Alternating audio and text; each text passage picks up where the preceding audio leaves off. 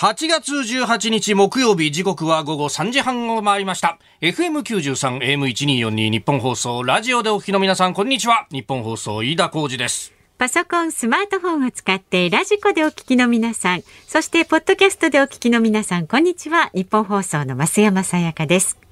辛坊治郎ズームそこまで言うか。この番組は今一番気になる話題を忖度なく語るニュース解説番組です。今週ね、辛坊さんが夏休みのため毎日日替わりのピンチヒッター登場していますが、はい、ピンチヒッターウィーク最終日今日木曜日の担当は飯田浩二アナウンサーです。いやいやいやいやいや、ここまでですね、えー、本当あの、キラ星のごとくの皆さんに担当していた堀潤さんがいらっしゃって、はいはい、増田岡田の増田さんがいらっしゃって、はい、で、昨日は野村修也さんがいて、はい、最終日は予算をケチったなと。いえいえ、もう鳥をキュッと締めるね。もう大物ご用意いたしましたよ。全然そんなこと思ってないでしょ。思ってますよ。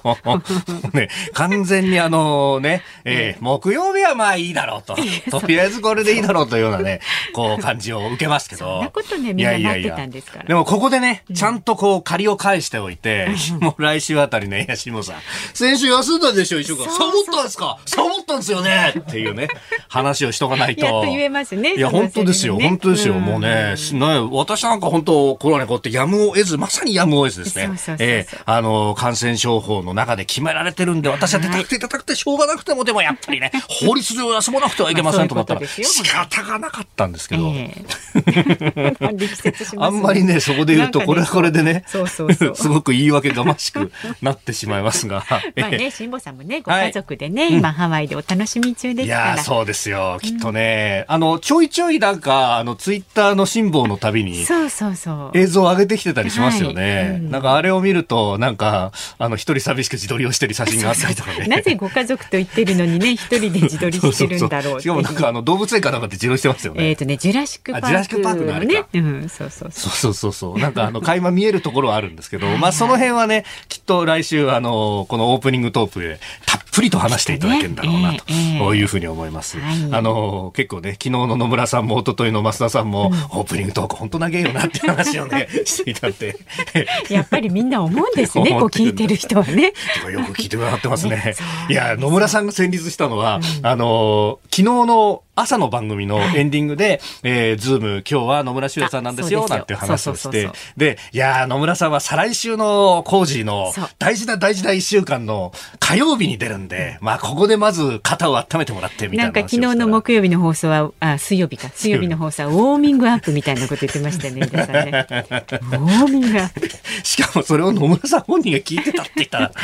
そうですよ。ちゃんとねお聞きになってますから。本当にね壁に耳やりというかなんというか 油断ならねえぞっていう感じ、はい、えー、この番組の恐ろしいところだなと思うんですが、えー、心して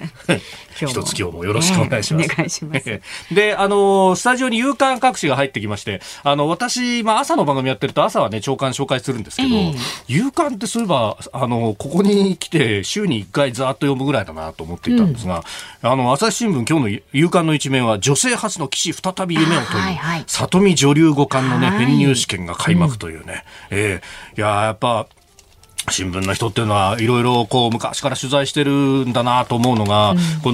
の里見五冠がですね女流五冠が、えー、えー、令和にこう切り替わるところで、まあ、当時のもう棋士の方々と共に会見をしてた中で、えー、女流棋士誕生っていうのを令和のあなたの夢はってところで聞聞かれて書いていたんですがその時にこれなんで書いたかっていうところ、はい、切ない願いだったっていうふうにねあのこのお北野新さんというのかなあの記者の方の,、まあ、あの解説説というか、こうコラム的な記事で書いてるんですが、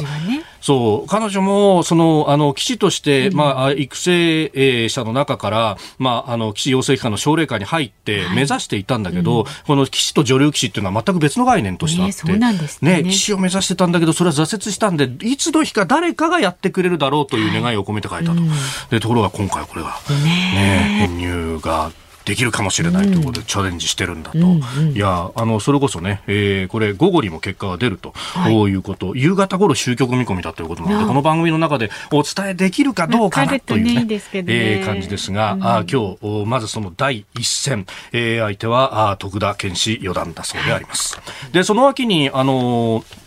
各地これ長官間に合わなかったのかなと思ったんですが、あのデザイナーの先駆者としても知られる世界的に活躍された森英恵さんが亡くなっていたとい。うニュースであります。あの、これ長官見てると、えっ、ー、と、読売と日経は確かギリギリ間に合ってるかなという感じだったんですが、ねね。はい、朝日新聞だとか、あるいは、うん、あ毎日新聞は間に合わなかったということで、うんうん、この夕刊で、えー、詳しく書いてます。で、あの、私、横須賀で育ったんですけど、はい近所のですね、うん、家の近所の私立の学校が、ええ。あの制服が変わるっていうのがちょうど私中学から高校に上がるぐらいの時にあって、はいはい、で新しい制服は森英恵さんがデザインするんですよっていうふうに言われてもう全然知らなかったんですけど、うん、まああの親に言ったらもう知らないのあんたみたいな森英恵さんを知らなかったんです、ね、その当時知らなかったんですよ全然。世界的なデザイナーだと。ね、いやでもね、今日の、あの、ゲストの鳥海さんとも少し響き合うのはですね、まあ、あの、もちろんね、世界的なその蝶の模様だとか、えー、活躍されたというところなんですが、うん、それ以外にも、あの、バルセロナオリンピックのユニフォームであるとか、あとあれ、雅子さんがご結婚された時のローブデコルテね。ねあの、森英恵さんのデザインなんですよね。今の皇后陛下でいらっしゃいますが。はい、で、えー、他にもですね、日本航空、うんうん、JAL の制服を、はいはい、しかもね、これ調べると結構長らく、えー、ご担当されていて。そうですか。そうなんですよ。うん、あの、4代目の制服、昭和42年。はい、えー、1900だから67年なのかな、えー、の3月からあのブルーの制服からですね担当されていて。でその後5代目の制服が、えー、ジャンボジェットが就航した年、えー、1970年からですね。ちょっとあのミニスカブームがあったんで、はい、えー、後ろジッパータイプのね、えー、ちょっとスカート短い、うん、えー、でその後1977年からあの6代目制服。これはあのシチュワーデス物語。ああのー、ねちょっとあの印象的な。そうそうそうそうそう、はいはい、あのー、半袖のジャケットの中に長袖の、えー、カットソーみたいの着てそれがあの、うん、赤と白のこうこうかなんていうんですかあのボーダーみたいな感じのデザインでっていうようなですね、はい、えー、そうなんですよ。これが森英恵さんのデザインだったかという。ね。えー1987年まで。だから、足掛け20年以上にわたって。長きにわたりねご担当されてたんですね。えー、そう見るとあなるほどなというような、でしかもねこの5代目の制服かなんかはその後つい最近まで使われた制服が、これを模した感じのね、赤いスカーフに濃い紺色でであのベルトが赤だったりするって。ちょっと懐かしい感じ、そうなんですよ、そうそう。だからねそこういうの見るとあ昔のデザインってかっこよかったんだなとかね、えー、そうそうなんですよ。で、あの、結構このね、あの、飛行機の、まあ、あの、客室乗務員の方のユニフォームっていうのも、はい、本当にこう、流行がいろいろあったりとかですね、えー、えー、あの、やっぱ、エールフランスの、こう、制服とかかっこいいな、みたいなね、はいはい、えー、ちょっとダボっとした感じのゾロっとこう、長いような、うん、やっぱ濃紺の制服だったりするんですけど、うんうん、で、私はよく覚えてるのは、あの、昔、あの、ブラニフ航空っていうのがありましてですね、うん、で、ここが七色のユニフォームっていうのを、こう、デザインをして、で、それがオレンジ色だったりとか、うん、あのエメラルドグリーンだったりとかその時によってというかそうそうそうそう気分によってみたいな、ね、へえで、あの、70年代ぐらいに一世を風靡した航空会社だったんで、はい、ややサイケデリックな感じのですね。えー、なんか時代を反映してますよね、そのね、柄とか色とか、ね、そうそうそうそう、うん、やっぱね、このバブル機能はちょっと違うんだなっていうね、ダブルで、で、しかも肩パッド入っててみたいなとか、で、あの当時、JAL と ANA が両方こう国際線にどんどん行くぞっていう時で、うん、あのー、こう、食事のサービスなんていうふうになって着替えると、うん、おこう制服からですね、あれ、エプロン着るじゃないですか。エプロンが、あの、イラストが書いてあるんですけど、それが世界地図になったりとかして、やっぱかっこいいななんか楽しそうですね、いいですね。いやいやどんどん飛行機の話にシフトしてきますよね。序章です、今日は。序章です、もうこの後ね、鳥海さんがやってくるの楽しみに私してまして。そうですよ、今日は。えー、あんまりでもこれ脱線するといろんな人に怒られるだろうなというね。えー、もちろんあの、お盆を明けてですね、この日本の旅行だとか航空の事情、そしてね、えー、じゃあ海外に行くとなったら一体どういう手続きが必要なんだろうねというあたりも含めて。とね、お伝えしていきながら、飯田さんと鳥海さんのマニアックな話もお届けするっていう今日はね。なんかね、鳥海さん直前までいろんなとこ取材してきてくれてるらしくて。ね、らしいですね。そうなんですよ。うん、えー、4時台からの登場ですんで、ぜひお楽しみいただければと思います。はい。さあ、ズームそこまで言うか。では、まずは今日の株と為替の値動きからお伝えしていきます。はい。今日の東京株式市場日経平均株価反落しました。昨日と比べて280円63銭安い。2万8942円14銭で取引を終えました。まあ、昨日およそ7ヶ月ぶりとなる2万9000円台を回復しまして相場の過熱感が高まったことから利益確定売りが優勢となったということです。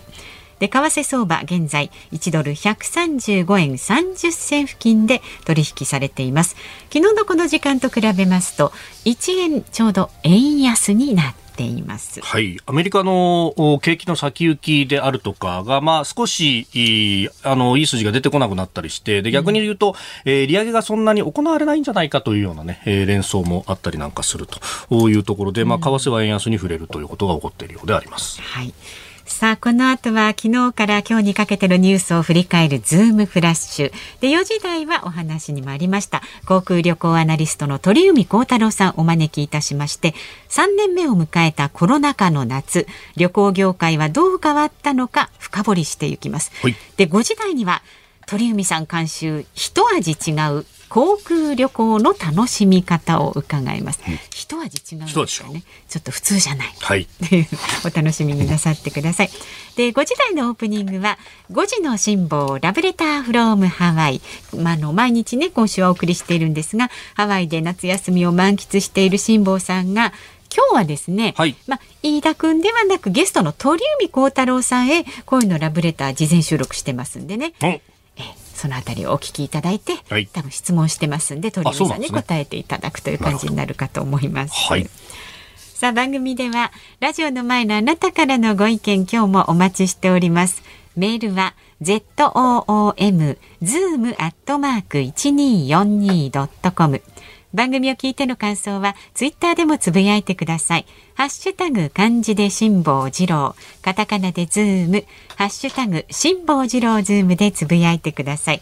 で今日のズームオンミュージックリクエスト。昨日までは、はい、えー、パーソナリティのねピンチヒッターパーソナリティの方のリクエストにお答えしていたんですが、うん今日はいかがいたしますか？どうせだったらですね、うん、あの鳥海さんもいらっしゃるし、はい、飛行機にまつわる曲で何か思いつき曲がありましたらあじゃリクエストいただきましょう、えー、リクエストいただいて、はい、えー、まあいろいろあると思います飛行機にまつわる歌はい。もうね一つ二つ思い浮かびましたけど。おマジですか、うん。何何？ロマン飛行とか。ああ、米米クラブ。そうそうそういいですね。ねなんかいろいろありそうですよね。そうですね。うん、あの、ドラマの主題歌とかでもいろいろ思いつくところあると思いますし、ねあの、最近もテレ朝でなんか飛行機にまつわるドラマやってますね、うん、ありましたね。えーまあ、あの、ぜひ、こちら、あリクエストいただければと思います。うん、はい、ズームアットマーク 1242.com までお願いいたします。今日はあの、番組のエンディングでね、曲とともにあの、発表いたしますので、ちょっと早め早めにリクエストを送っていただけると助かります。すね、よろしくお願いします。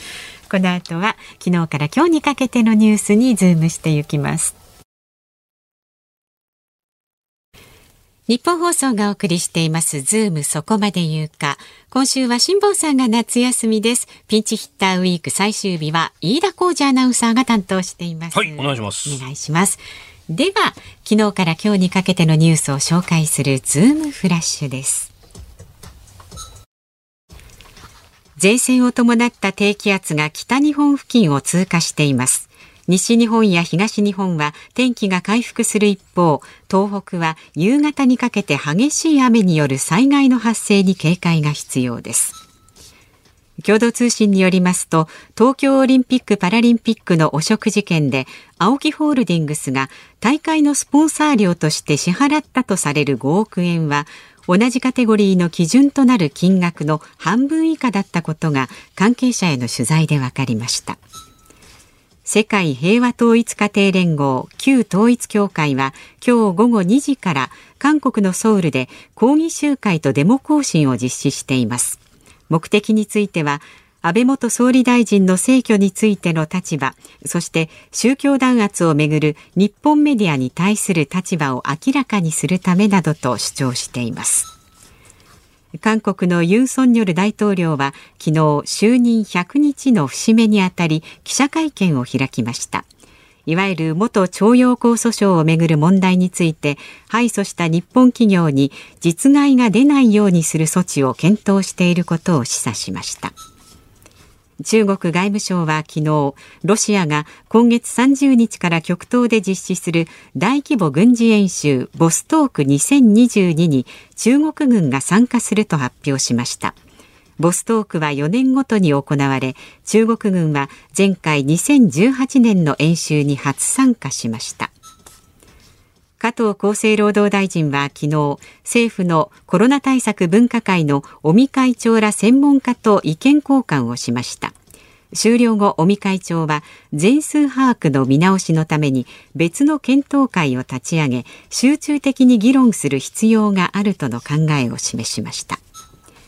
今朝の朝日新聞によりますと天ぷら油の泥棒が東京の銀座や新宿などの繁華街で横行しているそうです。使い終えた食用油の値段が高騰していることが原因です。囲碁の関西棋院は昨日大阪市の小学3年生藤田レオ君が9月1日付でプロ入りすると発表しました。関西棋院では今年の4月から12歳以下で以下で将来性のある人物をプロ棋士として採用する特別枠。英才特別採用規定を設けていてレオ君が第1号となりましたえー、ということで、昨日から今日にかけてのニュースってありますが、まあ、あの、まずね、お天気に関しては、非常に心配なところが多くて。そうですね。ねとね。そうそうそう。週末に向かうにね、えー、連れて毎週のように、はい、警報注意報が出てと、うん、いうところであります。まあ、特に東北なんかはもうかなり雨がすでに降っているということもありますんで、うんうん、えー、自治体等々の情報をお気をつけいただければと。災害なんかもね、はい、注意してください。うん。昨日もね、このぐらいの時間帯にザーッと激しい雨が降ったりなんかもね、はい、都心もいたしました。えー、それから、えー、気になるところで言うと、あの、ユン・ソンニョル大統領、韓国、あの、就任100日の会見を開いて、まあ、この、いわゆる元徴用工、まあ、朝鮮半島出身労働者のね、えー、まあ、彼らが言うには強制労働だったから、あ保証しろということで、まあ、これ、最高裁が、そういった判決を出してしまっていると。はいはい、まあ、日本としては、1965年に締結した日韓基本条約及び日韓請求権協定によって、もうすでに解決済みであると。うん、まあ、あの時、すでにお金も払ってるじゃないかと、うん、えー、いうところなんですが、まあ、これ、あの、敗訴した日本企業に実害が出ないようにする措置、あるいは日本の主権に触れないような措置というような表現だったんですが、まあ、これは、あの、今日のね、長官などでも言われてますが、大弁済と、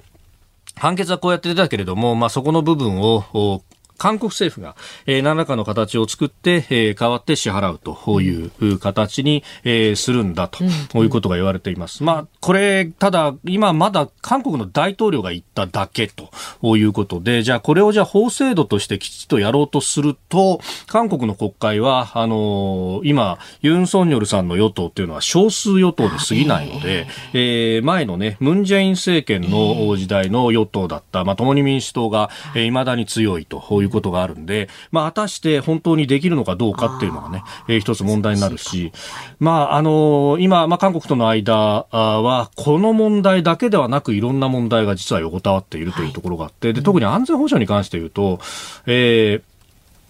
あの、例のですね、あ海上自衛隊の航空機に対して、えー、ミサイルの管制の追跡レーダーを発、うん、照射したという問題が、これ、要するに、あのー銃を突きつけて引き金に手をかけてあとはもう引けばすぐに弾が出るっていう状態まで行ってたっていうことなんで、えー、そこがもう落とし前つけてくんなきゃダメでしょっていうのは、まああのこれ、自衛隊の関係者なども相当怒ってましたからね、あの当時も。で、あのこの問題に関して、えー、実はですね、今朝方、はい、えー、韓国の中央日報というところがこんな記事出してるんですね。えー、ムン政府、えー、日本哨戒機に追跡レーダー照射しろ、事実上の交戦指針という。あの事件が起こったのは、あの、ムンジェイン政権下の2019年の出来事でありました。はい、で、その直前にですね、えー、低い高度で近接飛行する日本、日本海上の哨戒機に対して、えー、現場指揮官が追跡レーダーを照射するなど積極的に対応を指示する指針を作っていたことが確認されたって、まあ、これは報道が事実であればという話なんですが、で、しかもそれがですね、あの、2019年1月に第三国航空機対応指針という、まあ、あの、他の国から来たものに対して、で、国籍不明だったりとかした時にどうするっていうのは指針があったんだけど、えー、それにさらに重ねる形で、日哨戒機対応指針というものを、うん、海軍に通達したと。対日ということですね。はい、だから、例えば、その、韓国の、はいえー、エーディーズと呼ばれるですね、うん、あの、警戒区域に対して飛んでくる飛行機って何も日本の飛行機だけじゃないわけですよ。うんうんうん、かあの、ロシアの飛行機も来れば中国の航空機も来るんですが、そういうものに関してはそこまで積極的にはやらないけれども、日本の航空機だけは別だっていうふうに、しかもこれを、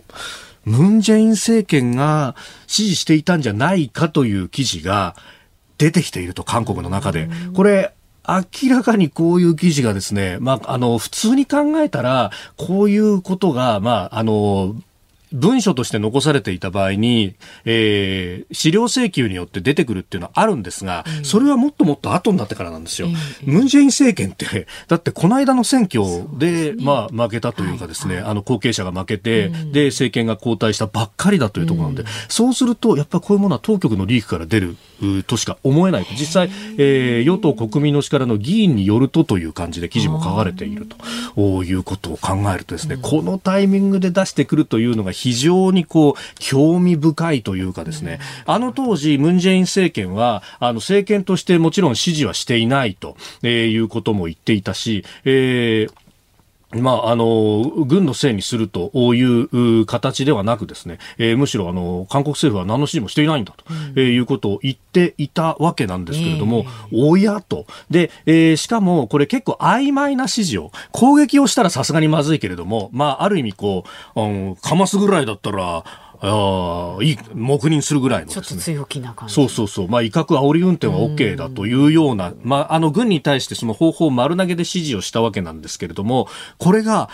あ、あ、思いのほか吹き上がったというか、まあ、日本政府が激しく反応したわけですね。はい、で、実際にあの時、哨戒機に乗っけていたビデオを公開して、えー、公にして、こんなことやられたんですよっていうところまで。で、しかもこれも当時の安倍総理が、はい、あの、最終的にはゴーサインを出したと。で、これはあの、こう当時のですね、東幕長も本当に怒り心頭でこんなことがあっては、もう軍としてやってらんないということを、おまあ安倍さんもそれを受けたという形のことが言われてるんですが、で、えー、結局ですね、で、それに対して、あの、韓国政府は、まあ軍が勝手にやったっていうと、軍と信頼関係が、えー、亀裂が入って、で、政府が支持したことが明るみで言えば、それは韓国内でも支持率が下がるということで、えー、なので、まあ、あの、日本に責任転嫁をしてきたという流れがあったんですが、いや、こういうものが出てくるっていうのは、ひょっとするとムン・ジェイン政権、あ、じゃない、ごめんなさい、えー、ユン・ソンニョル政権は、日本のとの対日関係の改善に関してはかなり本気度が高いんじゃないかなと。ただ、国会を通しての法律の制定ができないんで、こういう絡め手のような形で、えー、メディアを使ったリークだとかもしつつ、日本に対して宗派を送ってきてるんじゃないかなというのは、えー、ちょっと読み解けるんではないかと。いやいろんなことが起こるなというところであります。ズームフラッシュでした。8月18日木曜日時刻は夕方4時を過ぎました。東京有楽町日本放送第三スタジオから日本放送飯田浩二と日本放送の増山さやかでお送りしています、はい、今週ね辛坊さんが夏休みハワイに行かれているため、はい、日帰りのピンチヒッターの方と番組をお送りしていますが最終日鳥を飾るのは飯田浩二アナウンサーです、ね、最終日っつうのかこれはおまけっつうのかね。いやいやいやいや。でまああの今日のね、はいはい、エンディングリクエストズームオンミュージックリクエストなんですが、はい、えっ、と飛行機にまつわる曲でしたっけ、えー、ね飯田さんのリクエストによりましてありがとうございます。いただいてます。ご紹介しちゃいますね、ここでいくつかね。ありがとうございます。埼玉県埼玉市の三橋のマイケルさんは、うん。えー、リクエスト曲ケニー・ロギンスの「デンジャーゾーン」お願いします。なるほど。今年はね飛行機といえばそうですよね。やっぱりトップガンが最高です。トップガンは海軍ですからねあ、そうなんですよね。海軍ですからね。私ずっとだから、だから何？空軍？そう。かと思ってたんだけど、海軍なんですよね。あの、アメリカでも、あの、映画館ではい。トップガンかかってるところで、ね、マーベリックがかかってるところで出てきたところに空軍の人がこうやって待ってるっていうね、さあいらっしゃい空軍に入ろうみんなみたいな。空軍だったら当然航空機に乗れるぜって。いや実はあれ海軍だからねって海軍が怒ってるらしいんですよ。そうなん何度言っても空軍に取ってかれんだよっていう。ねどうしてもね。飛行機だからね。うん。え えそれからですね。潮風ボスさん東京都50代男性の方、い。パフィーの渚にまつわるエトセトラ。う。んでこれ歌詞にあの飛び交うカモメは BOAC っていう歌詞が出てくるんですがおお、これ BOAC。あ、よくそこに気づきましたね。私何なんだろうと思ってたんで BOAC そうですか。えー British Overseas Airways だったかな。ねイギリスのイギリス海外航空ってですね、今 BA ってあのブリティッシュエアウェイズってなってますけど、昔はイギリス海外航空とイギリス国内の航空会社と分かれたっていう時代があってですね、その BOAC よくご存知ですこの方がね。ね潮風ボスさんいやーアンカレッジ経由ロンドンヒースロー行きとかね、そういう時代ですね。嬉しそうですね。えっと船橋市のみっちゃんさん73歳主婦の方。AKB で365日の紙飛行機大好きな曲です。うんこれいい曲です、人生は紙飛行機ですね。えー その心は。いやいやいやいや、それは秋元康に聞いてください。えー千葉県八千代市53歳のにゃんがさん。はいお、来ましたよ。スチュワーデス物語のフラッシュダンス。もう、あたもね。この辺りは、もう、この辺りはリアルタイムで。もうなんかね、はい。あの何？スチュワーデス物語もねフラッシュダンスも両方来ますよ。両方来ますか？はいはい、60歳の男性の方の足立区の吉田喜太郎さん、はい。リクエスト曲はバリー・ホワイトの愛のテーマおお、来ましたね。あこれもわかり。ます？はい。ラブアンリミテッドオーケストラ。あの、確かね、まあ他局なんですけど、えーっとね、FM で昔、あの、成田フライトインフォメーションっていうのが確かあって、それのテーマが、このバリー・ホワイトの愛のテーマ、タララララタラララタラララタラララってあれ、あれあれ。これキャセイパシフィック航空の CM にも使用された曲もね。なんですってよ。うん。ねキャセイパシフィック、懐かしい。昔のあの啓徳空港ですね、やっぱね。香港のね、あの、ビルの上をこうずーっとこう通っていって、直前で右にターンをして、で、ようやくこう滑走路が見えてくると。で、滑走路を行き過ぎてしまうと、あそこのビクトリアハーバーに突っ込んでしまうというね。えーそこにジャンボジェット機がこう、こうバンクをかけてこう降りていくっていうね。もう、あれを一回はら帰って体験してみたかったんですよ。終わりました。あ、すいません。今もね、あそこ滑走路残ってるんで、はい僕あの、こんな、香港がこんなになる前にですね、ええあそこの突端まで行きましたよ。あはいはいはいはいえーあそこね、まだあのチェッカーフラッグみたいなの残ってるんですよ。はいここっから、こっから先はもうダメだよっていうね、あの、あの、白と黒でこう色分けられたあれが。鳥海さんお待ちなんで、ね。あ、ごめんなさい、ごめんなさい。お疲れ様です。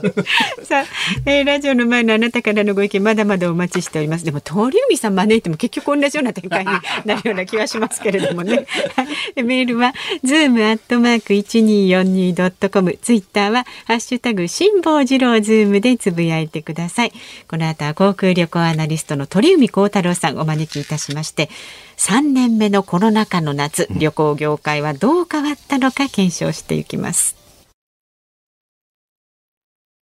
今日は飯田浩司アナウンサーとお送りしているズームそこまで言うか。この時間取り上げるニュースはこちらです。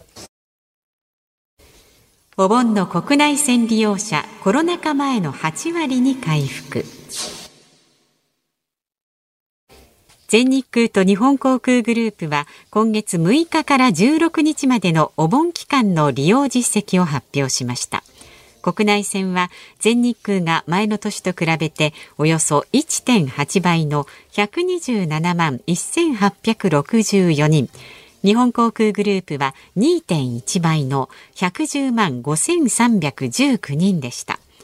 国内線利用はコロナ禍前の8割前後の水準に達しました。また国内線は全日空がおよそ4.4倍の12万8649人日本航空グループがおよそ4.6倍の12万9085人でした。また高速道路の8月10日から16日の交通量は全国主要40区間の1日平均が前の年と比べておよそ1.4倍の4万2200台でコロナ禍前のおよそ9割でした。さあ今日は月一レギュラーです。航空旅行アナリストの鳥海高太郎さんです。ご無沙汰しております。よろしくお願いします。ご無沙汰ですね。辛坊さん、去年9月まで、あれですね、航海に出られてて、そのまでの間、水曜日月1回、飯田さんと一緒にやらせていただいてて、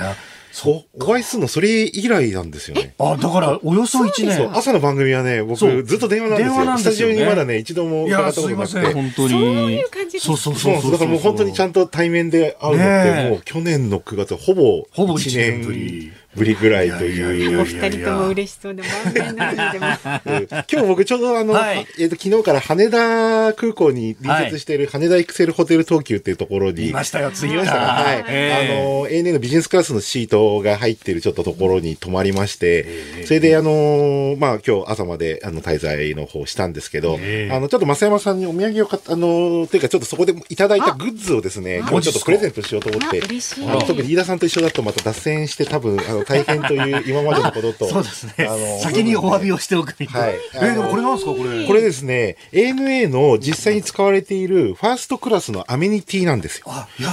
で、今回泊まると抽選でそこで、まあ、抽選するんですけど、100名の方に当たるんですが、そのプランで泊まった方に。それで当たったんで、当たった。はい。当たったえ、これでもいいいいんですか？いいですよ、はい。あの、僕はなんかいろいろ美術館いろいろ持ってるので、あの、で、ピンク色で、あ、増山さんピンクいつも着てらっしゃるなっていうイメージなので、あのピンクの旅行カバンみたいなデザインで、ね、トランクのデザインで中にアメニティが入ってる、とっても可愛い。これ本当にファーストクラスで実際に配られている中身も含めてあのカバンもそうですですけど、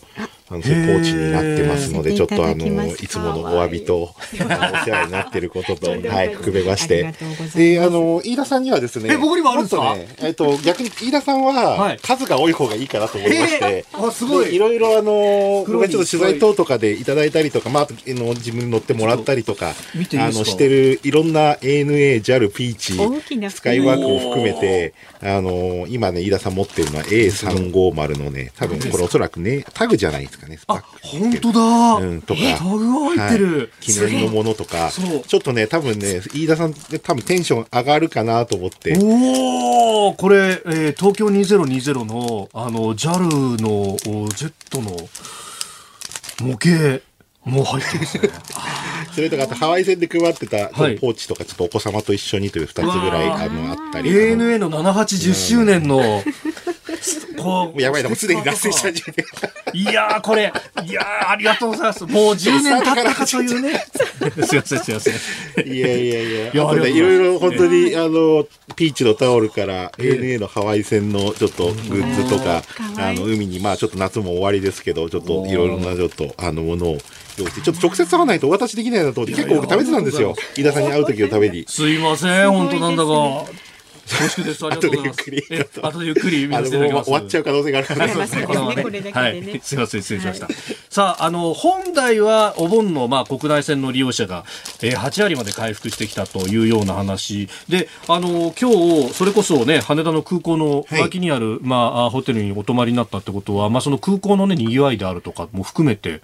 いや、結構賑わってましたね。昨日僕3時半ぐらいに羽田空港行ったんですけど、はい、まだ駐車場が満車で、10分ぐらいでしたけど、あの、待つという状況で、やっぱりまあ若い方中心にいたかなっていうところあります。けど、まあ今回お盆で今、80%ぐらい、まあ ANA でコロナ前の74.2%、JAL で86%、まあ大体合わせて8割といったところで、はい、で、これ7波が来なかったら僕は9割かなと。うん9割からほぼコロナ前の水準かな。だから、やっぱり1割は減ってるのは事実ですけど、まあ本当に7波来たら3割ぐらい減るかなっていう最大、そのぐらいちょっと覚悟はして、僕もまあそのぐらい一番悪い場合はっていう感じですけど、その中でまあ一番いい方に働いた。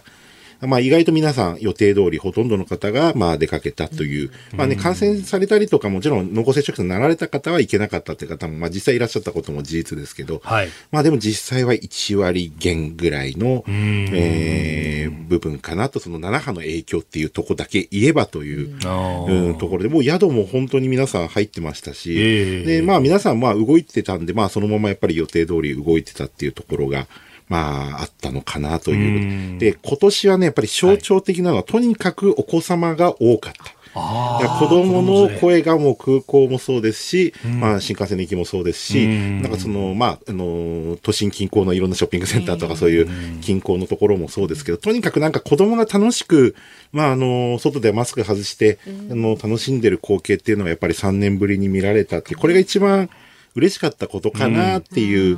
とこですし、まあやっぱりちょっといろんな航空会社の関係者聞いても、やっぱり子供の量が変わったっていうか、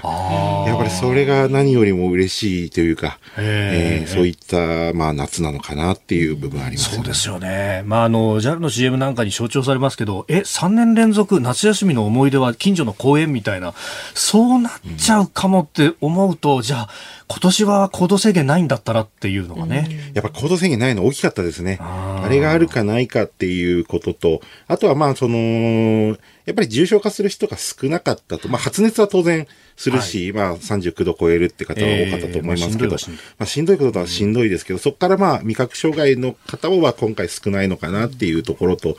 あとはまだあのビジネスホテルが結構あったので、まあその、もちろん療養でちゃんとそういうホテルに入るっていうのもありますけど、はい、その完全なるホテル不足っていうところまで、リゾートホテルとか温泉なんか本当に賑わってますけど、まだビジネスホテルは空いてるってところもあったので、まあそういった意味で言うと、まあ高速道路もね、非常に混んでましたし、まあ、僕自身はもうゴルフ2回やって終わったっていう、はい、まあ、あの今月、まあ、いつもともと僕はお盆とか繁忙期はそんなにもともと動かないので、まあ、ほぼ変わらない感じですけど、でも高速道路も多かったですし、アウトレットモールも寄りましたけど、まあ、すごい人がいたりっていう。だから、近くに行くか、遠くに行くかっていう、まあ、そういう感じで、まあ、そのコロナのその人の意識によって変わってくるし、で、まあ、8月前半に長岡の花火大会があったんですけど、やっぱりあの時にたくさん人いて、まあそこではそんなに別に広がんなかったとか、じゃあ行って大丈夫なんだっていう雰囲気ができたっていう意味で言うと、うん、やっぱり航空会社の人とか宿の方、皆さん揃えているのが、旅行者の人がみんなコロナ禍の旅行の仕方を知ってきたというか、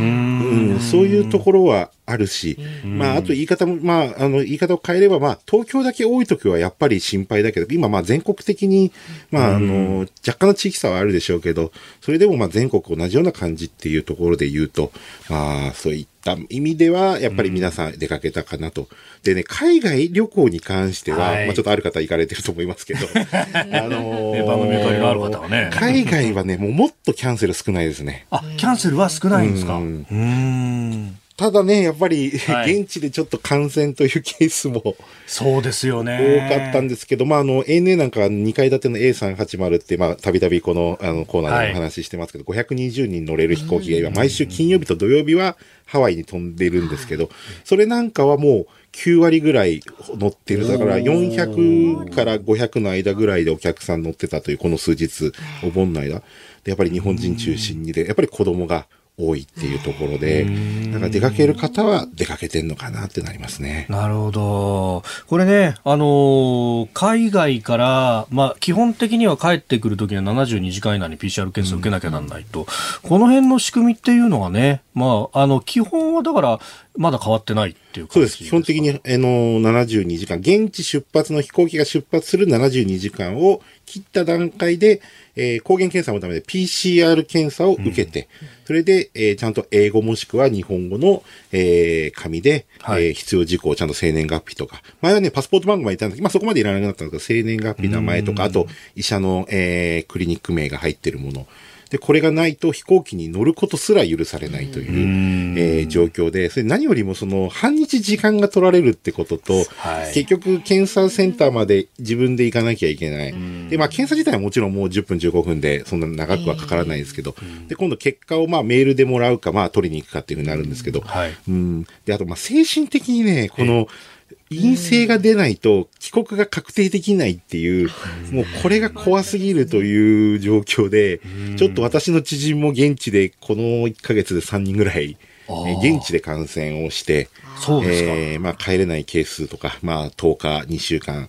えー、足止めをまあ、してるというところあるんですけど、ただね、国によって全然その隔離ルールが違ってて、はい、アメリカは基本的にホテルの中で、えっ、と、鍵がもうロックというか、えっ、と、鍵をもう渡されなくなっちゃうんで、出たらもうそれ違反になっちゃうんで、えー、感染すると。それで、まあ、5日間まずあれして、えー、部屋の中滞在して、まあ、あの、食べ物とかは、まあ、あの、ホテルの方で頼んでルームサービスか、あとは、まあ、ウーバーイーツ頼んでもいいんですけど、まあ、それはできるんですけど、で、まあ、やっぱりそういう出れないと。でも、イギリスなんかは、もう完全に今コロナ政策撤廃してますから、感染してても、ちょっと買い物っていうか、食料の調達に外に行くことは可能だと。感染してても。してても。うん。じゃあ、あとはもう、ただただ気をつけてくださいっていう感じで、だからもちろんそれで大きく出歩いたり外食はしない、まあそれは、もうしないですけど、でも、あの、買って、自分で店に行って買っていくとか、まああと場合によって人がいない時間にちょっとウォーキングするとか、だからそういったこともあるので、その感染した国によって状況が違って、まあベトナムとか韓国なんか結構大変だったっていうのもニュースで流れてるところもあるんですけど。もうね、ホテルにずっと、指定のホテルに隔離みたいな感じになってる、ね、もうこの状況っていうのがずっともうこれで2年近く、この帰国前の PCR っていうのがまあ続いていて、もう僕もそれ度に陰性出た瞬間に本当にほっとするというか、なんか逆に言うと旅行してても陰性が出るまで、はい、だからいわゆる検査するまで、帰れないんじゃないかってずっと不安を持って旅をしてるっていう、ところがあるんですけど。いや、楽しめないですよね、内心ね。そのね、やっぱり頭の片隅に、もちろん旅行楽しくてしょうがないんですけど、はい、そこだけですね。うん、そこがあるかなっていうところで、で、今回今ね、辛坊さん、はい、ハワイに 行かれている中で、で、ようやくだから岸田政権のまあ選挙が7月10日の参議院が終わって、はい、で、終わった途端にまあコロナの感染者増えて、7波が来てまあ感染者増えたので、まあこれは入国の緩和とか、あとまあいろいろ GoTo トラベル、まあないし、全国旅行支援みたいな、まあこれはまあちょっと先延ばし、まあこれは今わかると。はい、ただ、こっから減ってきた時に、どのぐらい減ったタイミングで岸田政権が、その、えー、PCR のこの帰国前の、えー、部分を廃止、もしくは緩和するのか、それともあと全国旅行支援どうするかと。はい、ここはもう全部政権にかかっているというところで、一つ象徴的な出来事が8月の15日に、はい、えーいわゆる弾丸旅行、僕なんかも多いんですけど、土日で韓国行くとか、まあ、あと、金土日で、えー、シンガポールとか、バンコクとか、じゃあ、グアムに行くと。で、場合によっては、えー、木曜日の夜に出発して、日曜日に戻ってくるハワイ旅行2泊4日と。それが全部、えー、出発前に、日本国内、東京とか大阪で PCR を受けて、陰性が出れば、その受けた時間が帰国便出発の72時間切ってればいいんですだから2泊ぐらいの旅行だったら、もう日本出発時にもう帰国便72時間切ってるので、今までは絶対に海外で受けるっていうのがルールだったんですよ。これが撤廃されたんですよ。で、ここ2つ、まあ、ポイントがあって、えー、僕らにとってはすごい嬉しいと、まず、えー、とそれ早くやってほしかったという部分で、これでじゃあ、えー、例えば金曜日の夜からバンコク行って2泊3日帰ってくる場合は、もう日本で受けて陰性が出ればもう行けるし、帰国もできる。いうか確定できると。まあ、向こうでも発熱しちゃってちょっとそういう状況になったらまた別ですけど。ね、うん。っていう部分ですごいもう大歓迎っていう、まあその旅行頻繁に行く人からすると。でも反面、え、日本で受けるんだったら、まずそもそもこの制度必要なのっていう矛盾ですよね。それ、あの、それこそ河野デジタル大臣もツイッターで指摘してましたよね。うん、だったら帰国の PCR いらないんじゃん。なんか、ありがたい反面、あれ？でもよく考えるとなっていう今、そういう状況なんですよ、今。うん。だ水際対策って結局何だったの？みたいな話に。なってますよね。うん、だここでちょっとでも世論を見てる可能性があるかもしれないんですよね。で、思ったより世論がそれに対して反発しているよりは、はい、まあ河野大臣の方の言ってる、うん。まあ、この制度何なんだっていう話、矛盾なんじゃないかっていう、まあ、そっちの方が、今体制を占めてるってことは、えー、じゃあやっぱり減ってきたときに、やっぱりどうするのか、あの、いつ緩和するのか。うん、もう一個は1日入国できるのは2万人しかいないので、そうすると2万人ってことは、やっぱり入れる人数限られて飛行機満席にできないんですよ。それで、ANA、JAL は今、はい国際線80%飛行機乗ってるんですよ。なんでかっていうと、あとそれで言うと、お盆の話をすると、はい、ANA はコロナ前の36%、JAL はコロナ前の41%が国際線乗ってますと。っていうと、3割、4割、日本人の海外旅行復活したように見えるじゃないですか。はい、これ全部違ってて、今、アメリカからアジアに行く人が羽田成田で乗り換えをすると。で、去年はまだヨーロッパ、アメリカは行けたけど、まあ、辛坊さんも含めて行けたけど、東南アジアはほとんどの国が行けなかったと。うんうん、で、今年に入って東南アジアが入国緩和して自由に行けるようになった。そこで起こったのが、東南アジアからアメリカは遠いですよね。えー、で、日本で乗り換えるとちょうどいいんですよ。で、安い運賃も出して、そのお客様で今、ANA、JAL の飛行機は外国人比率が8割とか、僕乗った時は9割だったんですけど、ロサンゼルスから成田まで乗った時は。っていうと、そのお客さんがいるおかげで8割になると。えー、でも日本にそれを全員入国させると、この人数1日2万人引っかかるのに乗せないので、航空会社はなんとかそれで今乗り継ぎ客で収支を得ているという。だからこの ANA36%、JAL41%、実質は半分以下。なるほど。だから、今、海外旅行の戻りっていうのは15%程度かなっていう、そのコロナ前の。まあ、そこに辛坊さんも入ってるとなるほど。あのそういった感じですね。うん。これね、まあ、そうなってくると、で、国際線をどう維持していくかっていうのもこれ問題になってきますけど、まあまあ、あの、そうやってちょっとずつ緩和がされていけば、うん、まあ、インバウンドも含めてこう戻ってくる方向にはなっていくんですかね。逆に言うと、今、ANA、JAL がこの乗り継ぎも含めてで8割確保できている搭乗率、うんってことは、これ国がいて円安じゃないですか。そうですね。で、もうインバウンド入ってきたら、うん、うん、もう結構、業績回復、急回復ですよ。だって今期4月から6月の ANA グループ JAL の計算、まあ ANA は黒字、JAL はまあ若干の赤字っていう、もう今この段階でここまで来てるんで、やっぱ相当コストカットして、うん、あの収益性も高くなったっていうことで、これもう国が開けばもうこの両者は間違いなくいい金額の黒字が出せるんじゃないかなっていう意味で、そうするとあと外国人みんな全員ビザが必要なんです。これもちょっと G7 で一番僕おかしいと思ってて。そうか、今全員ビザなんですよ。その、観光はともかくとして、ビジネス出張で来る外国人も全員ビザを取らないと日本に入れない。ちょっとそれもね、基本的にビザって相互主義だから、本来的には日本から行く方と日本に来る方と同じ条件じゃなきゃいけないと、これ、ここら辺って結構国際問題になりますよね。になってるし、うん、で、韓国はそれをかたくなに守るって言って日本人にビザを貸してたんだけど、うん、やっぱり観光客が欲しいっていう意味で、まあ、そういうイベントに合わせて、逆をまた認めたって、韓国は異例なんですよ。あれは異例なんです、ね、うん、だから本来はそれがルールだから、韓国に、だからもともとアメリカとかイギリスの人は韓国のビザ今、今いらないですから。あ日本は認めてないから、韓国人の入国を、のビザを認めてないから、逆に日本人に対しても取るで、だからさっき言った総合主義の、の観点から言ってるけど、まあ結局韓国はもうやっぱり観光客来てほしいでも我慢できなくて、まあそこを解放したっていうのが今の状況ですかね。これいろんなところに矛盾が出るし、それがなんか、日本そのものをね、見る目が変わってきちゃうってなると。そう、もうだから本当に東南アジアよりも遅れてるっていうのが今の、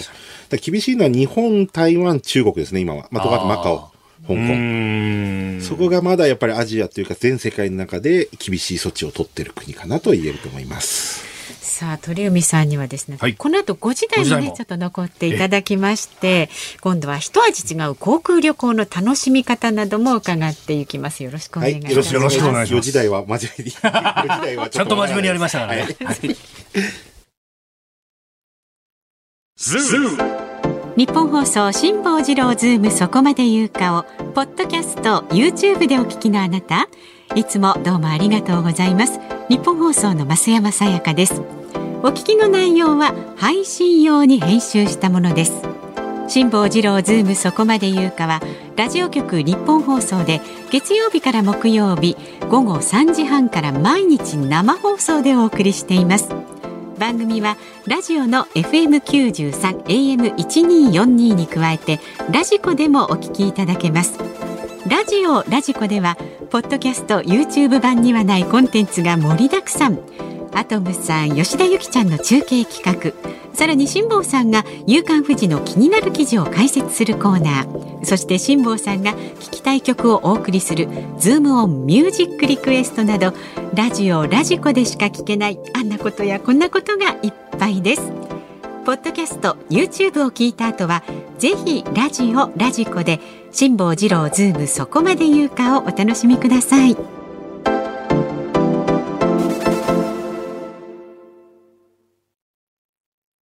8月18日木曜日時刻は夕方5時を過ぎました。改めましてこんにちは。日本放送飯田浩二です。こんにちは。日本放送の増山さやかです今週は辛坊さんが夏休みのため日替わりピンチヒッター毎日登場しています、はい、えー、今日最終日は飯田浩二アナウンサーとお送りしています、はい、あと30分よろしくお願いします。お願いします。で4時台5時台のゲスト航空旅行アナリストの鳥海高太郎さんにもスタジオに入ってもらっています。よろしくお願いします。鳥海さん辛坊さんからのですね、はい熱いメッセージがありますのでね、ここでちょっとね、僕にですか？そうなんですよ。はい、こんなコーナーがございます。5時の辛抱ラブレターフロームハワイのお時間です。さあハワイに旅立つ前の辛坊さんがですね各曜日のピンチヒッターの皆さんへ恋のラブレターを収録したんですが今日は、まあ、はい、飯田さんではなく もう辛坊さんのリクエストで月一レギュラーの鳥海幸太郎さんへ切実なねメッセージを残して旅立っていきましたんで。なるほど。ちょっと聞いてください。辛坊治郎です。鳥海さん増山さん飯田君ご苦労様です。え？今日何？鳥海さんがいらしてる？おあ毎週木曜日はね私がやってる時には飯田君がゲスト代わりで私と増山さんと飯田君と3人でやるんですが今日は鳥海さんが入ってるんですがえ鳥海さんちょっとね私がいる時に出て欲しかったなというのが私あの今ハワイに来ておりましてですね今、あの、帰りに、マイ SOS という、あの、厚生労働省の作ったアプリですが、あれに登録しなきゃいけないんで、えー、現地であの要するに帰国便に乗るまでの72時間以前に PCR 検査を受けなきゃいけないっていう話でこれがネットでいろいろ調べたところハワイの場合、まあ、日本の厚生労働省が指定するまあ、仕様というか書式というかですね、えー、例えばどこで、えー、PCR 検査の、まあ、材料を採取したか鼻の例えば奥であるとかっていうのがちゃんとしてないとダメだとかね。サンプルの採取の方法であるとか検査の方法だとかかなりあの細かく規定が厚生労働省は指定をしていてその規定に合ってないとえー、検査結果が陰性でもまあ有効じゃないっていうか。でこれがもし陽性出ちゃうとですねえー、要するに帰国便に乗せてくれないんで、そのまんまあの次陰性が出るまでハワイにいなきゃいけないという、そういう状況になるんですが、ネットでいろいろ調べたら、その日本の厚生労働省の指定のお金払って受けなきゃいけない PCR 検査所じゃなくても、なんかアメリカで無料の検査所っていうのがあるらしくて、そのアメリカの無料の検査所で検査受けても帰国便に乗せてもらえたという話がいろいろあって、うちあの家族5人なんでね、例えば1人200ドルの検査を5人受けるとなると、日本円に換算すると14万円ぐらいかかっちゃうわけですよ。それが無料で受けられるアメリカの公的機関の PCR 検査で済むんだったら、ただですからね。ただか14万円かは大きいですから上下。そのただのやつで本当に帰国便に乗せてもらえるのかというのを、実は鳥海さんに出国前に聞いておこうと思ったんだけど、出国の前にゲストに来ず、私がいない時にゲストに来るってどういうことですか、鳥海さん。ちょっとね、これは、あの、ちゃんと責任を取っていただくという意味では、えー、私が帰国した後、えー、キンキンまた鳥海さん、あの、出ていただいて、えー、そのあたりのクレームを直接申し上げようと考えておりますんで、どうぞよろしくお願いします。何ですか？手元に資料がありますが、有限会社、三和石油非常勤取締役、鳥海さん何やってんですか？はい。また、よろしくお願いします。わざわざ旅行の前にこんなこと残していかなくてもいいのにね。ですよ、長々延々と。本当に。非常勤役員のところまで突っ込まれましたね。いや、本当ですよね。そうなんですね。えー、まあ一応、辛坊さんはこんなこと言ってますけど。そうなんですよ。別にあの、無料のところでも大丈夫なんですけど、ほうほうほう前はね、パスポート番号と生年月日まで入んなきゃいけなかったのは、確かパスポート番号いらなくなったはずなんですよ。はで、まあそこら辺がちゃんとクリアできれば、えー、あの、書式は別に日本政府のものではなくてもいいので、ちゃんとその検査方法と、はい、その後、えっと、PCR 法って PCR 検査だってことと、陰性と、あと日付ですね。これがしっかり入ってれば大丈夫は大丈夫なんですが、ただそれをミスった場合に、あくまでもリスクを背負うので、やっぱりリスクを背負わないところで僕はやってるんですけど、まあ、ただ5人って言ってましたもんね、辛坊さん。そうですね。まあ確かに14万円かの違いがあるので。確かにね、辛坊さんどう勝負をかけてきますかね。辛坊さんの性格考えると、子供3人だけとか。ああ、なんか分けてね。分けてとかっていうのをこうやって、自分のリスクは回避してきそうな気もするんですただね、ダメだったらもう3日前に受けて、えその日本の MySOS っていうアプリで、今度あのカメラ、まあ JPEG ってあの写真形式でアップロードするんですよ。で、そこで Yes の出るので、そこでもしノーだったらもう一回ちゃんとしたところ受ければ、まあ間に合うかなと。なるほど。だから72時間切ったらすぐにそのチャレンジをしてみて、それで取得してすぐにそのアプリの方に登録して、そこで OK だったらもうあの緑色が出れば、まあ青い画面に変わればもうそこで変えれるので、なので、あの、まあトライしてみて、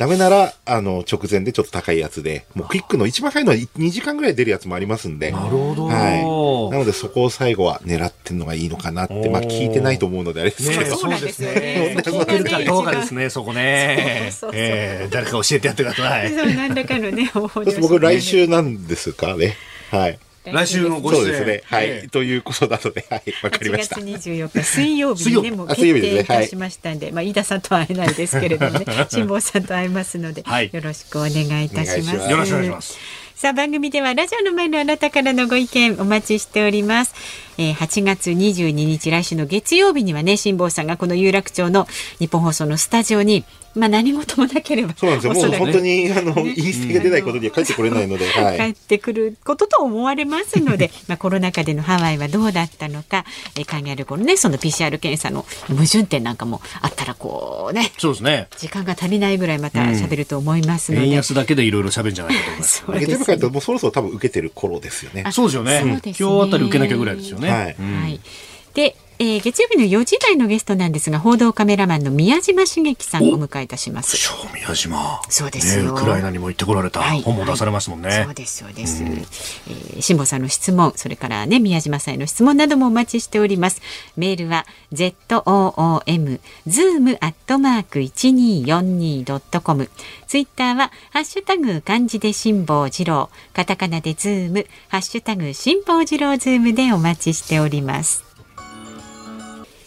気になる話題を解説するズームオン。このコーナーも航空旅行アナリストの鳥海高太郎さんとお送りします。この時間取り上げる話題はこちらです。鳥海さん監修、一味違う航空旅行の楽しみ方。このコーナーでは航空旅行の裏も表も知り尽くしている航空旅行アナリストの鳥海高太郎さんに一味違う航空旅行の楽しみ方を教えていただきます。はいはい。よろしくお願いしまお願いしますす。ここからは、あはいの、ゆったりとして。ええ、ええそうですね楽。しくマニアックな話も。はい、お願いしたいと思うんですけど、はいあの、先ほど4時台の時にあの、羽田エクセルホテル東京のちょっと部屋を泊まったというの話をしたんですが、ちょっとその話もしたいんですが、その前に昨日ですね、あの、穴守稲荷神社といって、京浜急行の穴守稲荷駅から歩いてもう、あの、5、6分ぐらいのところにある穴守稲荷神社ってところで、ANA が御朱印帳を、この社内の、まあ、そういうなんかのアイディア出しのところで出てきて、はい。で、これをあの、えっ、と、穴守稲荷の、まあ、神社バージョンと ANA デザインのバージョンと2つあるんですけど、ANA バージョンも売り切れてしまって、あ売り切れちゃあと、まあ、あのー穴守稲荷バージョンは今、あの、行けば買えるっていう、えー買える2種類あって、その専用のまた御朱印、飛行機好きの人は本当にたまらない御朱印帳がありますので、航空稲荷って書いてありますよ。そうなんですよ。まあもともとね、穴守稲荷ってその航空の関係者が一応安全を祈願するときにうんよく訪れるところなんですけど、はい。あの夏休み最後ちょっと飛行機好きな方、それをまあ神社によってお参りしてから空港の展望デッキなんか遊びに行っても面白いなというふうに思うんですが、はい。それでまああの先ほどからお話ししてます羽田空港のエクセルホテル東急、えーこちらの方に、えー今回、まあ、餃子を食べながら ANA のビジネスクラスのシートに座って、えー一泊のホテルに泊まるということいいでっ、すね、これ。ビジネスしビジネスクラスのスタッガードという、今も飛んでいる、はい。あのものですが、あの、ANA からこの羽田エクセルホテル東急が買い取って、ー。それで、えー、まあ、あの、客室があって、まあ、リクライニングがちょっとね、電動はできないんで、椅子に座る感じなんですが、それで、ホテルに、はい、泊まりますし、あと、まあ、出発の案内板というのも ああ、そうですよあってね。、その飛行機がもう目の前に、目の前に。スポットインしますので、目の前にもうまたね78が止まってるじゃないですか。これをね、787を見ながら、動いてる姿を見ながら、お酒を飲みながら、まあ、過ごすということで、まあ、あの、パラダイス山本さんっていう餃子、あのーはい。の、万魚園という、まあ、ほとんど普段開いてないんですけど、あの、そこのもうパラダイスさんが作って、まあ、飛行機も大好きな、ええまあ、もうミュージシャンの方ですけど、はい。が、まあ、あの、まあ、皮全部の包み込んでやるということで、え。えー今回、あの、過ごさせていただいたんですが、羨ましい。で、まあ、いろんな餃子、本当にクリスピーのおー。餃子があったりとか、し。あと羽餃子があったりとか、まあ、そういう感じで、で、お風呂からもね、これね、この部屋風呂からも見えるんですね。バスルームからもね、飛行機が見えるというね もうすべてにおいて幸せな、あの、飛行機が好きな方にとってはという、たまあ、限定ですけど、でも本当にね、お子様連れて行くと喜ぶ人多いですし、でこのホテル、あとフライトシミュレーター付きのホテル、あの部屋もあったりとかもそうだし、はいあとファーストクラスの、えっと、少しの一世代、二世代前のやつですけど、それが入った部屋もあったりっていうので、えまあ、あの、夏の最後の思い出に、えーまだ空いてる日もありますので、そうですあの、よね。ぜひ行ってほしいなという。空港って本当に楽しめる場所だし、まあさっきの御朱印もそうなんですけど、はい。その今航空会社、まあ業績大変な中で、まあいろんなアイデアを出し合ってさっきの御朱印なんかもそうなんですが、その中でもう一個、はい。えー、名古屋空港のセントレア。お、セントレアに、えー、セントレアホテルという空港直結のホテルがあるんですが、うん。ここはね、ANA ルームという、もう本当に ANA が好きな人にはもうたまらないというモデルプレインがあって、うん。あとその、えっ、と、よくあの、なんだろう、洋服とかかけるハンガーのところに全部この手荷物の、サイズの確認をあサイズの確認みたいなのがあっ これチェックインカウンターのところにあるチェックインカウンターのの縦横いくのいくつで長さこのぐらいだったら機内に入れられますよみたいなのがあったり。で案内板があったり世界地図があったりっていう。でここも外を見ながらできますしええ。夕食はあのあ。夕食付きにするとカートでカートで運んでくるんですね。機内食風の食事が運ばれて、で、国内線の名古屋のトヨタ紡織が作った国内線の新シートがあって、これを、あの、さっきはあの、エクセル時はビジネスクラスですけど、はい。こっちはあの、国内線普通席の3席やって、で、実際にカートで運んでくるという、もうこっちはいいっすねね、そういったのをやってるというところで、えっと、これもね、すごい人気が出てきてっていう。うね。こういうね、コラボレーションも含めて、あと、まあ、シミュレーターもあるんですけど、これ実際に操縦できる、まあ、あのー小さい飛行機のやつのシミュレーターのものなんですけど、そういったのもできたりっていうところも含めて、まあ、楽しめるという。だ空港だけでもだいぶ楽しめるスポットが、今、気に乗らずとも。増えてるんですが、ええそれと今度僕がね、この飛行機の仕事をしてて、はい久しぶりにというか、えー、ちょっとある写真を今お、皆さんお見せしてるんですけど、大の字で横になってますけ滑ど。走路に横になってる。これ滑走路っすか？そうです。成田空港で今年の5月の21日かな、えー、開港44年で初めて一般客を滑走路ウォークをさせるっていうのがあって、へえ。でこれえ、しかもまだ明るいじゃないですか。これそれ3時半集合で、成田空港は6時から今24時まで運用してるので、その前で3時半集合で4時半ぐらいのこれ写真です。朝の3時。早朝です。早朝。なるほど。もう A 滑走路4000メートルの滑走路でみんな思い思いに写真を撮って、34L って書いてある。そうなんです。出ましたね。340度。あの、ね、あった。りとか、で、オープンバスで回るって言うんですけど、これはね、ちょっとこの日でまたちょっと企画はしてるそうなんですが、ええ滑走路の周りを回るものだけは今も、えっ、と、定期的にやってますので、それはね、比較的一人1万2000円程度で、あの、あ参加できるものはあるので、で、羽田もハトバスで、ねハトバスで始まりましたよね。やってるので、うん、まあそういったのもあったり、JAL は JAL で農業を今力入れて、成田空港の農業レストラン、ここがおすすめで、JAL のビーフカレーが食べられるし、機内食風のものも食べられるし、JAL のビーフカレーといったら、これを目的にラウンジに行く人たちがいっぱいいるっていうね。うん成田のレストランで食べられますので、えー空港ではなくて、ちょっとあの、えっ、と、空港から15分ぐらい離れたとこにあるんで、五稜郭というところなんですけどそこに行きますし、あと、春はね、いちごが食べられるということで、まあ、空港、飛行機に乗らなくてもかなり楽しめるということですけど、まあ、やっぱり飯田さん、滑走路が一番、いや、でしたね。滑走路いいっすね、それ。ちょっとチャンス見て行ってきてください。でちょっと本当に僕行く時に取材で一緒に、いやぜひ行きましょう。いただいて、はい、またお願いできればと思います。話尽きない感じになりますが、ええお時間です。あ航空旅行アナリストの鳥海幸太郎さんでした。来週の水曜日もお待ちしております。はいありがとうございます。いや本当今日ありがとうございました。ズームオンミュージックリクエスト飛行機にまつわる曲お送りしておりますのは足立区吉田明太郎さんからリクエストをいただきましたバリー・ホワイト愛のテーマであります。えー、1973年に発表したインストゥルメンタルなんですが、うん、1980年代に香港キャセイパシフィック航空の CM で BGM として使われていたということで、あの当時は深い緑のね、えー、機体に赤い文字でキャセイパシフィックっていうふうに書いてあったというね。うえー、私も香港行くときは何度となくキャセイに乗りましたよ。よく行ってましたからね。えー、もうね、こんなことになる前はね、うん、そう、さっきちょっと話しかけましたけど、うん、あの、昔の開拓空港の滑走路が今 公園になってて、そこまでね、あの、ちっちゃいミニバス中のに乗ってですね、はいはい、わざわざコトコトコトコト行ってね、えー、えー、そこで、あの、香港のですね、うんうん、えー、ブルーガールって、まあ、これあの、た中国本土でも売ってるんですけど、うん、えー、ビールを飲むっていうね、たまんなかったですね。向こう側にはビク、あの、香港のね、はえー、島の、もう、もうビル群がこう映ってですね。夜景なんかが一望できるような、ね、その向こうにビクトリアピークのね。わ、かりますわかります。綺麗ですよね、えー、綺麗でいい。また行きたいけど無理だな。はい、はい、すみません失礼しました。さあお聞きの日本放送この後ショープナイターです、はい、横浜スタジアムから DNA 対巨人戦。解説山崎武さん実況小口和夫アナウンサーでお送りします。いや DNA が強い。そうですね。特にホームでむちゃくちゃ強い、うん阪神は、いや、もうね、あの、なんていうかね、ジェットコースターみたいに今ね、真っ逆さまなんですよ。では、明日の朝6時からの飯田浩司の OK 工事アップは、明日はですね、日本経済新聞コメンテーターの秋田博之さん登場ということで、まあ、台湾有事の際のインフラ攻撃、サイバー戦、日本に必要な備え、ウクライナ情勢、さらにアメリカなどなどというところを取り上げてまいります。はい、その後8時からも聞いてください。春風亭一之輔さんとあなたとハッピーをお送りします。はい、8月19日、明日俳句の日なんですよ。ですから俳句の日、はい、俳句お待ちしています。俳句？そうなんですよ明日は。